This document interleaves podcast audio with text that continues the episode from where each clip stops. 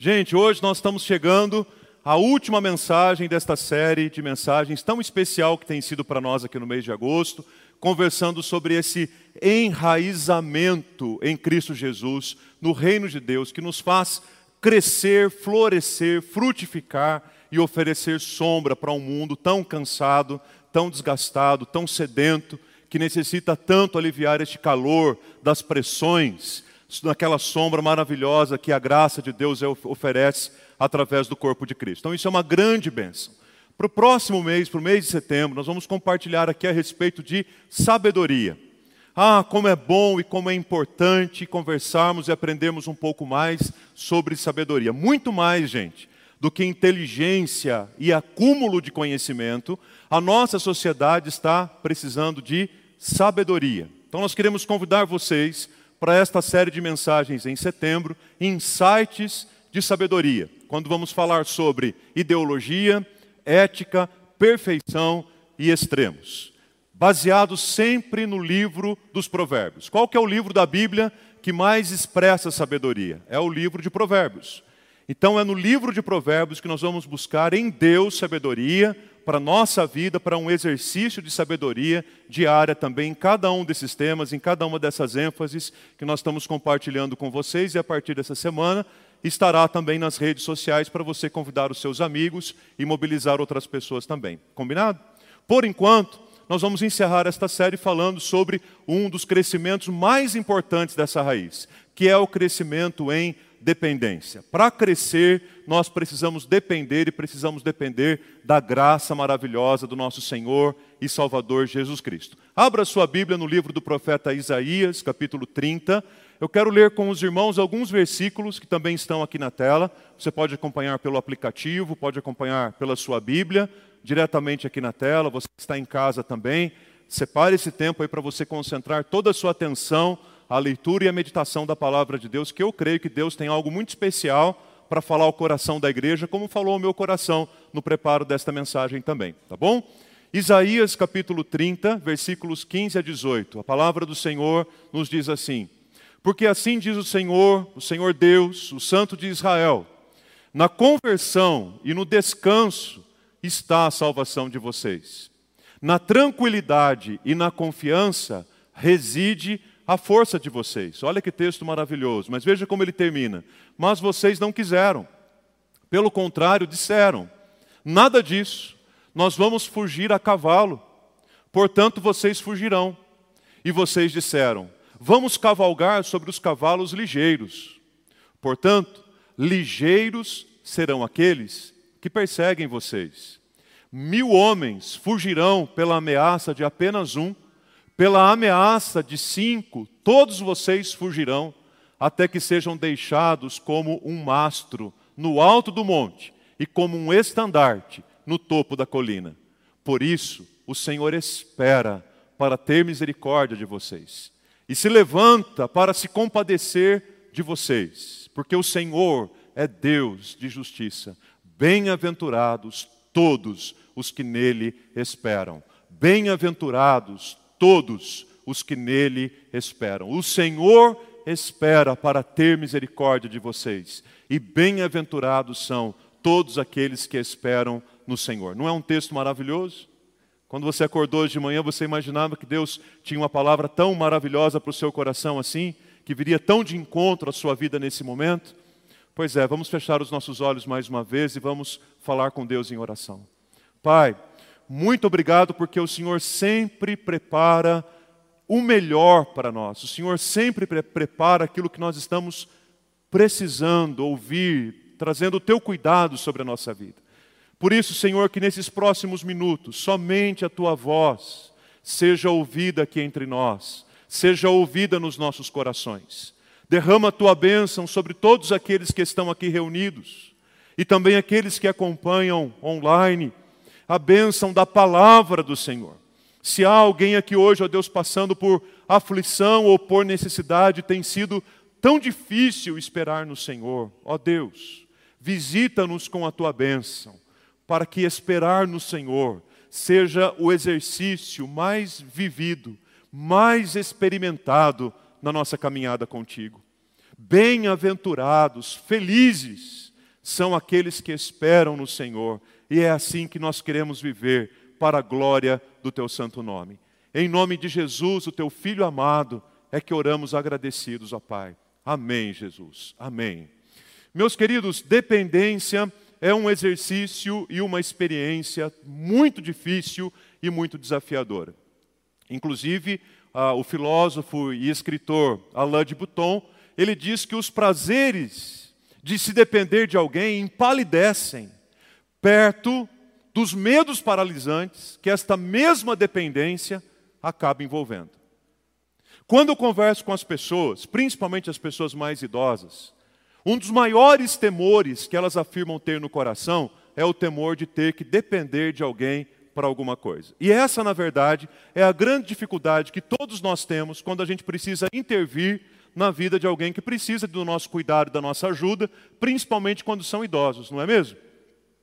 A gente precisa oferecer um cuidado, a gente precisa oferecer uma atenção, a gente precisa caminhar junto, porém há uma certa resistência, porque normalmente as pessoas, entre aspas, não querem dar trabalho, as pessoas não querem depender. Muitas pessoas que vivem, por exemplo, uma, um estado de saúde físico debilitado, mas que tem a plena consciência do momento em que está vivendo e que teve uma vida sempre muito ativa e sempre muito disposta, sofre muito quando precisa depender de alguém. E a vida é assim. Muitas vezes nós nos vemos diante de situações, de momentos em que alguém está precisando até mesmo ajudar a gente a levantar da cadeira. Alguém está precisando ajudar a gente até a tomar um banho. Alguém está precisando nos ajudar até mesmo para a gente poder comer e se alimentar. Ou seja, as necessidades mais básicas, mais essenciais da nossa vida, muitas vezes se repetem. E quando nós precisamos contar com a ajuda de alguém, isso é extremamente desafiador e para muitas pessoas isso chega a ser até assustador. E muitas vezes, queridos, nós imaginamos que nunca vamos passar por alguma experiência assim. Porque muitas vezes a autossuficiência toma conta do nosso coração de tal forma que a gente sempre diz: Não, estou pronto a ajudar, eu gosto de servir, eu quero ajudar a quem eu tiver oportunidade de fazer, porque de fato eu não preciso de, de ninguém. Esse pensamento e esse, esse sentimento de independência e de autossuficiência, na verdade, só torna mais difícil o fato de que a gente tem que reconhecer que nós somos dependentes uns dos outros. A começar do fato de que hoje de manhã, quando você se levantou para vir para a igreja, de alguém você dependeu. De alguma forma você dependeu de alguém. E de alguma forma também alguém dependeu de você para que você estivesse aqui, no horário, alimentado, bem vestido, estivesse aqui, ocupando esse espaço que foi preparado antecipadamente para você. De alguém nós dependemos nesse dia. Quer dizer, nós começamos um novo dia e começando, começamos uma nova semana nos deparando com a impactante realidade de que dependência é algo mais comum na nossa vida do que a gente possa imaginar.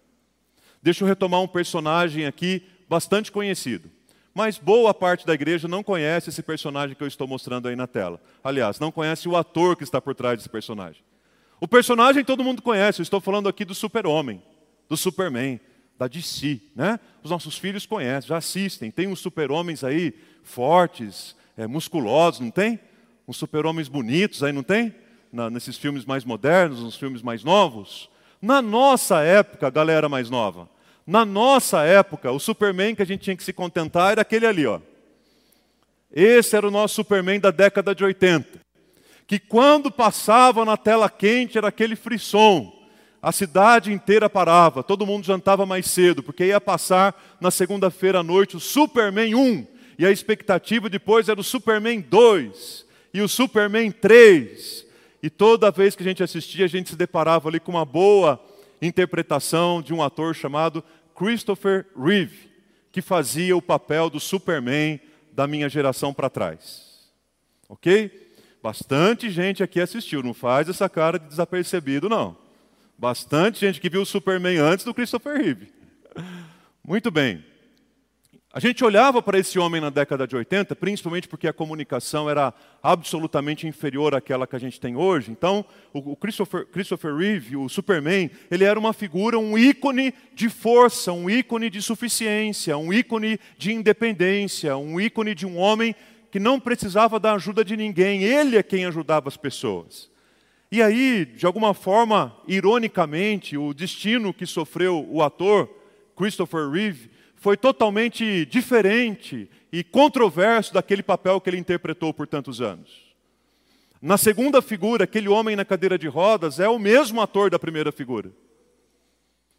É a mesma personagem, é a mesma figura, é o mesmo homem.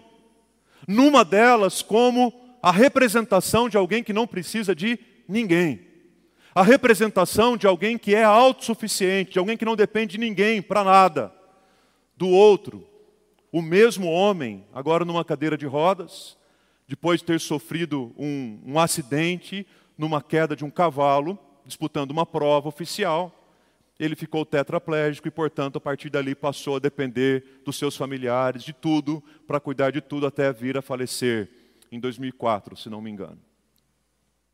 Um ícone da independência agora depende de alguém para cuidar dele.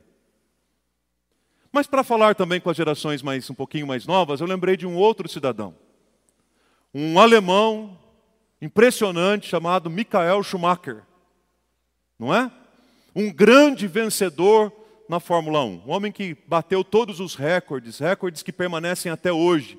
Um homem fora do comum nas pistas, um grande corredor, um homem imbatível. Mais um exemplo que a gente tem de um homem completamente independente em todos os sentidos um homem completamente forte e autossuficiente. Um homem que a gente acostumou a ver assim, nos pódios, comemorando vitórias, celebrando vitórias. Mas que por ter sofrido um acidente também, ele passou a viver de uma maneira praticamente vegetativa e poucas notícias nós temos hoje a respeito daquele que foi um grande campeão mundial, o Michael Schumacher. Então, quando a gente olha para esses dois ícones, para esses dois símbolos de homens suficientes, homens independentes, homens fortes. E o caminho que, ironicamente, a jornada de vida deles lhes proporcionou, nós também nos lembramos que somos homens e mulheres completamente dependentes uns dos outros e dependentes da graça de Deus em tudo na nossa vida e na nossa caminhada. Por isso que o texto do profeta Isaías é importante para nós. Porque nós encontramos na vida do profeta Isaías não a figura do super-homem, não a figura de um grande campeão, não a figura de um homem suficiente, não a figura de um homem independente, não a figura de um homem que não precisava de ninguém, mas nós encontramos a figura de um homem frágil. Nós encontramos a figura de um profeta que aprendeu na sua caminhada, na caminhada do seu chamado, o que significava de fato depender de Deus. Isaías é uma das figuras do Antigo Testamento em que mais nós encontramos esta figura de alguém que dependeu inteiramente do Senhor. Um homem que foi profeta de Deus chamado para profetizar em Judá e em Jerusalém, num período muito difícil da história, basta você ler o livro dos reis para você compreender que o período que compreendeu o reinado de Uzias, de Jotão, de Acás e de Ezequias, foi um período extremamente difícil para o povo, um período de pressões e de opressões. Isaías é conhecido nas Escrituras como o Evangelho do Antigo Testamento. Não tem lá os Evangelhos do Novo Testamento? Mateus, Marcos, Lucas, João. E esses evangelhos não falam firmemente a respeito da necessidade que a gente tem de arrependimento e o quanto Jesus está pronto para nos salvar, para nos abençoar, para perdoar os nossos pecados, para oferecer a sua vida em nosso favor? Pois bem, quando olhamos para o Antigo Testamento, se você pegar lá os livros do Antigo Testamento, você vai se deparar com o livro do profeta Isaías como aquele que mais proclama a mensagem de arrependimento e o convite à salvação. É por isso que no meio teológico, nos comentaristas bíblicos, eles dizem assim: Isaías é o grande evangelista do Antigo Testamento. O livro do profeta Isaías é um livro que pode ser chamado de o Evangelho do Antigo Testamento, porque ele traz com muita ênfase esta mensagem sobre a necessidade que todo ser humano tem de arrependimento E se a gente tem necessidade de arrependimento, significa que a gente não é tão suficiente quanto a gente pensa, tão independente quanto a gente pensa. Mas, por outro lado, a boa nova da salvação, porque há um convite de salvação. Não apenas o arrependimento, mas há um convite glorioso para se arrepender e se quebrantar diante do Senhor, inclusive em tempos difíceis. Nesse período que Isaías profetizou, ah, o, o reino de Judá e de Jerusalém estava vivendo uma forte pressão, principalmente é, promovida por dois impérios muito fortes, muito fortes. Primeiro era o império egípcio e segundo, e especialmente no livro do profeta Isaías, o império assírio. Isaías profetizou em Judá e em Jerusalém nesse tempo por 40 anos, e foram 40 anos em que ele viu principalmente a Assíria assolando, oprimindo, pressionando, escravizando o povo de Deus.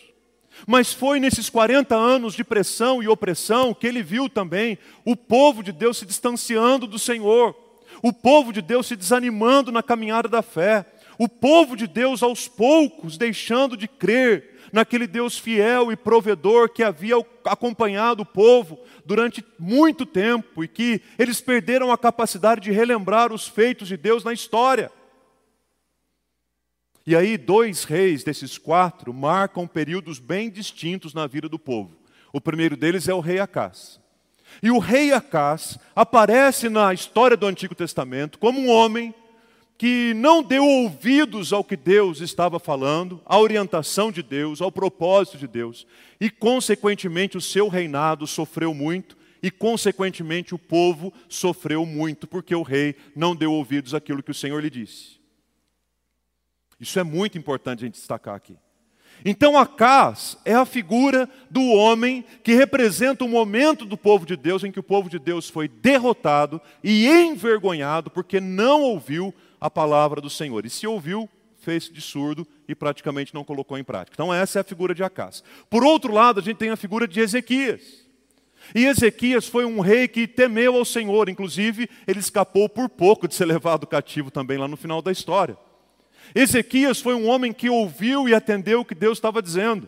Ezequias foi um rei que disse: Senhor, o meu reinado aqui está em tuas mãos. Senhor, eu não sou um rei independente, suficiente. Eu preciso do Senhor, eu preciso do seu cuidado, eu preciso da tua direção, eu preciso da tua bênção, o povo precisa da tua bênção. E qual foi o resultado disso? O resultado disso é que no reinado de Acás houve socorro e livramento da parte de Deus sobre a vida de todo o povo, porque o rei foi temente ao Senhor. Que maravilha! Então, por um lado, a gente tem a figura de Acás, um rei desobediente, comprometeu a segurança de todo o povo, e por outro lado, a gente tem a figura de Ezequias, um rei que ouviu a voz do Senhor e que nesse período proporcionou socorro e livramento para o povo. Agora, qual era o problema do povo? Qual era a dificuldade do povo de Deus nessa, nessa época, nesse período da história? Era justamente a capacidade de acreditar que eles poderiam vencer por si mesmos, que eles eram suficientes, que eles eram independentes, que eles não precisavam de ninguém para caminhar. E quando eu digo ninguém, inclusive do próprio Deus. E isso nos faz, nos traz uma reflexão muito grande, aqui abrindo apenas um parênteses, porque no século XX, na metade do século XX, o grande discurso que nós ouvimos é que Deus morreu. E o grande desafio da proclamação da igreja era dizer: não, peraí, Deus não morreu. No nosso século, na pós-modernidade, como assim é chamado este período, não se fala que Deus morreu. Talvez não haja uma dificuldade grande para as pessoas afirmarem que Deus está vivo, porém, as pessoas afirmam: Deus está vivo, mas de fato eu não preciso dele para mim, para minha caminhada. Deus está vivo, mas ele é irrelevante ele é desnecessário. É exatamente esse o sentimento que tomava conta do coração do povo. Quando se falava de Deus, sim, a gente ouviu falar de um Deus que libertou os nossos antepassados. Sim, a gente já ouviu falar a respeito dos feitos poderosos de Deus na história. Sim, a gente até reconhece que o Deus de Israel existe, ele é bem forte mas ele não faz diferença na nossa vida. Ele não participa das nossas decisões. Nós não dependemos dele para nada. Que o Senhor tenha misericórdia de nós e nos livre de discursos assim. mas nos livre, de, nos livre de algo que é pior do que o discurso. É quando a gente não discursa assim, mas na prática a gente vive assim, como se a gente não precisasse do Senhor. Deus nos livre.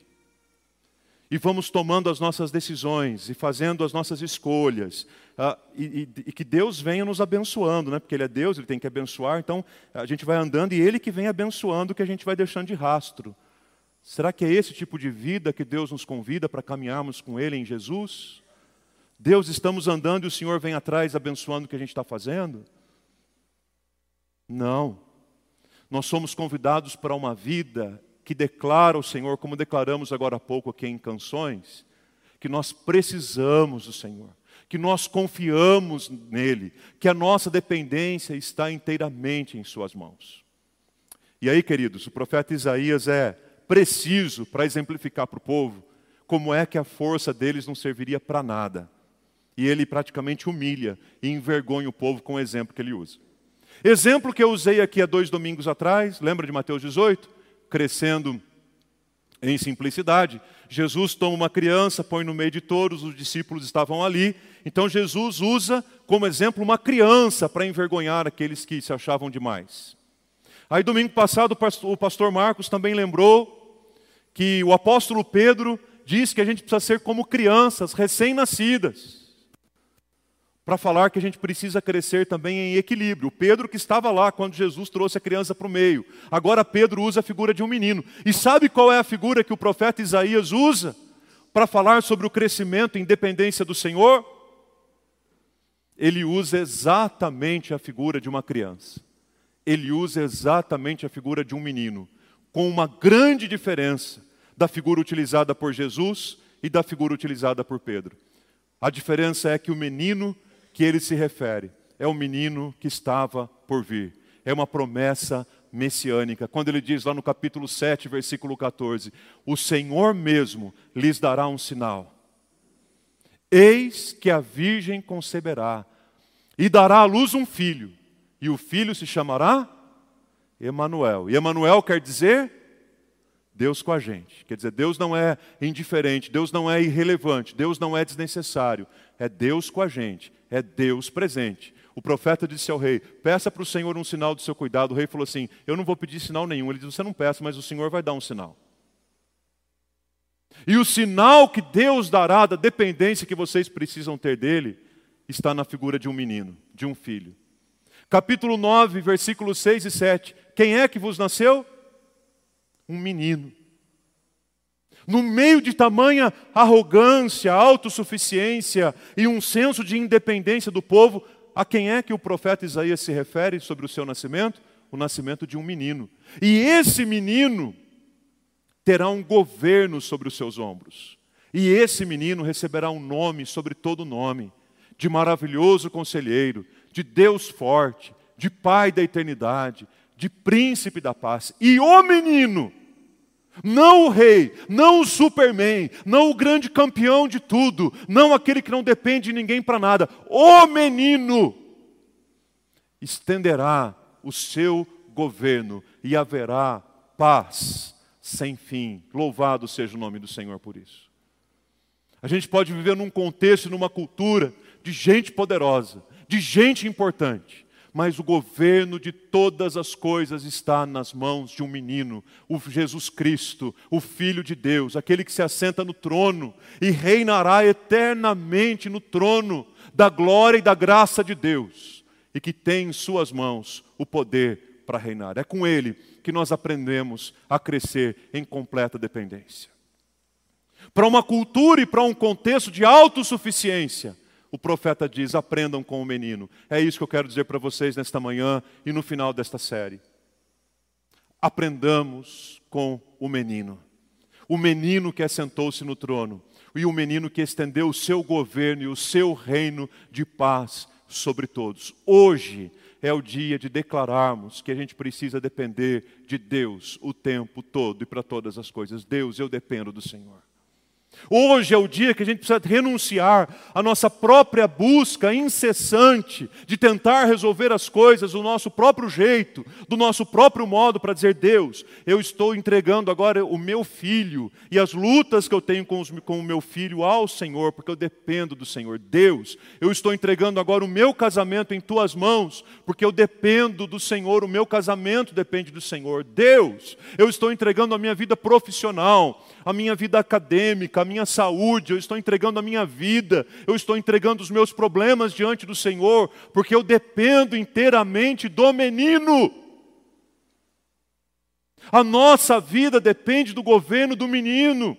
A igreja do Calvário depende do governo do menino. O Brasil, o mundo dependem do governo do menino, que nos ensina dependência e que nos ensina como é que a gente pode crescer nela, e o texto de Isaías, capítulo 30, mostra isso para a gente. Primeiro, nós crescemos a independência de Deus nesse movimento de conversão e de descanso. Onde é que está a salvação de vocês?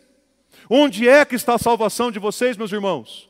Onde é que está a minha salvação e onde é que está a sua salvação? No nosso muito agir, no nosso muito falar, no nosso muito fazer, no nosso muito resolver. Eu pergunto novamente: onde é que está a sua salvação? No seu muito se agitar, onde é que está a sua salvação? No seu muito conversar, reunir, acontecer, trabalhar. Onde é que está a sua salvação? Isaías capítulo 30, versículo 15, responde com clareza: na conversão e no descanso está a salvação de vocês. Na tranquilidade e na confiança é que reside a força do povo de Deus. A nossa força reside na confiança no Senhor, meus queridos. É na tranquilidade e na confiança no Senhor que a nossa força está. É assim que a gente aprende a crescer em confiança, em dependência. Quanto mais a gente cresce em dependência, mais a gente descansa o coração no Senhor e confia nele, na tranquilidade e na confiança, na conversão e no descanso. O convite do Senhor Jesus nesta manhã é: convertei-vos a mim, diz o Senhor. O convite de Jesus nesta manhã é: vinde a mim todos os que estão cansados e sobrecarregados, e eu aliviarei, e eu salvarei, e eu darei o descanso que vocês precisam. Venham a mim. Não acreditem que a solução para os problemas da nossa vida está na agitação, na correria e na força do braço humano. A nossa salvação está no descanso, na conversão, na tranquilidade e no confiar no Senhor. Quando a gente vive assim, a gente cresce em dependência dEle. Segundo, a gente cresce em dependência também na rendição e na entrega. Porque o texto que nós acabamos de ler acaba de trazer uma palavra maravilhosa para a gente que tranquiliza o nosso coração de dizer, ok, pastor, eu renuncio agora na minha vida às minhas preocupações, eu renuncio às minhas ansiedades, eu renuncio aos meus abatimentos, eu renuncio às minhas próprias tentativas, eu renuncio tudo, porque o Senhor diz na tua palavra que na salvação e no descanso está a minha salvação. Mas o que é que o texto continua dizendo? Mesmo Deus oferecendo algo tão gracioso e tão maravilhoso, qual foi a postura do povo? A postura do povo foi de dizer assim: não, não, nós não queremos, obrigado. Não, não atrapalhe a nossa vida, Deus, com os teus propósitos. Sabia que tem gente que tem medo de orar perguntando a Deus qual é a vontade dele, porque vai que é diferente da sua? Então, Deus, por favor, não atrapalhe, as coisas estão dando tão, tão certinho, está indo tão bem. Lembra de João capítulo 1? Veio para o que era seu e os seus Ok, então Deus, não, não Deus, não atrapalha, a gente não quer. Gente, Deus, esse momento tão bom da minha vida, não, não, não vem com os teus propósitos, não. Vai que o Senhor tem algum propósito de lutas para a minha vida. Então, não nós, não, nós não queremos. Pelo contrário, nós afirmamos, nós vamos cavalgar sobre cavalos ligeiros. E é interessante essa linguagem aqui, né? porque cavalos ligeiros aqui é símbolo da força humana. Cavalo ligeiro, quem é que tinha cavalo ligeiro? Cavalo ligeiro aqui é cavalo treinado cavalo bem treinado. Quem é que tinha cavalo ligeiro bem treinado? Os exércitos. Então o Senhor, o povo está dizendo para Deus assim: Nós não queremos descansar e confiar no Senhor. O que nós queremos são os cavalos ligeiros para a gente cavalgar por eles e continuar a nossa corrida e correr muito mais rápido. Pessoal, dá a impressão que Isaías foi escrito para a nossa geração. Quando todo mundo está cavalgando cavalos ligeiros nessa vida apressada. Vamos lá, cavalo ligeiro. Tem tanta coisa para fazer hoje, essa semana, tanta correria para lá e para cá. Uma sociedade montada em cavalos ligeiros. Deus nos livre. Mas a gente aprende quando a gente se rende, a gente se entrega, a gente aprende a confiar no Senhor e abrir mão dos cavalos ligeiros para andarmos ou corrermos no ritmo que o próprio Deus tem estabelecido para nós. Cavalo é tão símbolo aqui da força, da prepotência humana, que lá no Salmo capítulo 20, por exemplo, versículos de 6 a 8, a palavra diz assim: Agora sei que o Senhor salva o seu ungido, ele lhe responderá do seu santo céu, com a vitoriosa força da sua mão direita. Olha o versículo 7. Uns confiam em carros de guerra, outros confiam em seus cavalos. Porém, invocaremos o nome do Senhor, nós invocaremos o nome do Senhor nosso Deus. Aqueles que confiam nos carros de guerra e nos cavalos ligeiros, eles se prostram e caem. Nós, porém, nos levantamos e nos mantemos em pé. Glória a Deus por isso. Não adianta a gente sair disparado a cavalo ligeiro e lá na frente a gente cair e ficar prostrado. Mas o mais importante é andar no ritmo de Deus, onde nós nos mantemos em pé para todo sempre. Amém, meus irmãos. É isso. A gente aprende a depender de Deus quando a gente se rende, quando a gente se entrega, quando a gente renuncia à força dos cavalos ligeiros. Talvez hoje seja o dia da gente dizer: Senhor, eu estou renunciando os cavalos ligeiros para andar no ritmo que o Senhor tem para a nossa vida. E por fim, nós crescemos também em dependência, na oração e na confissão. Uma das orações mais simples e ao mesmo tempo maravilhosas e profundas. Eu diria assim que é aquela oração que o coração de Deus não resiste. Nós, como filhos, ou os nossos filhos, passam boa parte do dia pedindo várias coisas para a gente, não é? O tempo todo eles têm alguma demanda para trazer para a gente. E a gente acaba se acostumando tanto com os pedidos deles, que às vezes a gente não, não ouve da maneira como a gente deveria ouvir. Mas de repente tem algum pedido que eles nos fazem que simplesmente faz com que a gente tire os olhos do computador, do celular, do livro, do trabalho, da panela, da direção, e a nossa atenção se volta diretamente para os nossos filhos, porque ele fez um pedido especial e que de alguma forma tocou o nosso coração. Sabe qual é a oração que toca o coração de Deus e move os seus olhos em direção à nossa vida? É aquela que a gente se coloca diante dele em oração e diz assim: Senhor Jesus, eu dependo de ti. Senhor Jesus, por favor, me ajuda. Senhor, eu dependo de Ti. Não foi à toa que Jesus parou com diversos afazeres na estrada para atender um homem que suplicava e clamava, e embora tentaram impedi-lo, ele gritava ainda mais alto: Jesus, filho de Davi, tem compaixão de mim. E os olhos de Jesus se voltaram para aquele homem que era cego e estava no caminho. Quando a gente ora em total confissão e diz ao Senhor: Senhor, tem misericórdia da minha vida, Deus volta os seus olhos com atenção para nós. Porque o Senhor espera para ter misericórdia de vós. E o Senhor espera essa confissão. O Senhor espera esta oração. O Senhor espera a gente dizer: Eu não sou o super-homem. Eu não consigo sozinho, Senhor. Eu preciso de Ti. Termino e quero convidar vocês para uma canção após esta leitura. No livro do profeta Isaías, capítulo 26, versículos 3 e 4. E repito, experiência de dependência não é fácil para ninguém. Se tem alguém que depende dos seus cuidados, você sabe o que é. Você sabe a resistência. E só de pensar que em algum dia você possa depender de alguém, isso já dá calafrios. Depender não é fácil. E essa dificuldade às vezes acaba projetando na nossa vida e no nosso relacionamento com Deus. Mas a palavra do Senhor diz em Isaías 26, versículos 3 e 4: Tu, Senhor, conservarás em perfeita paz. Talvez você diga aí no seu coração: Ah, pastor, que saudade de um tempo de perfeita paz na minha vida. Tu, Senhor, conservarás em perfeita paz. Quem? Aquele cujo propósito é firme. E porque aquele que tem propósito firme confia no Senhor. Versículo 4: Confiem sempre no Senhor, porque o Senhor Deus é uma rocha eterna. Tudo é transitório, efêmero e temporal. Mas o Senhor é rocha eterna. Confiem nele.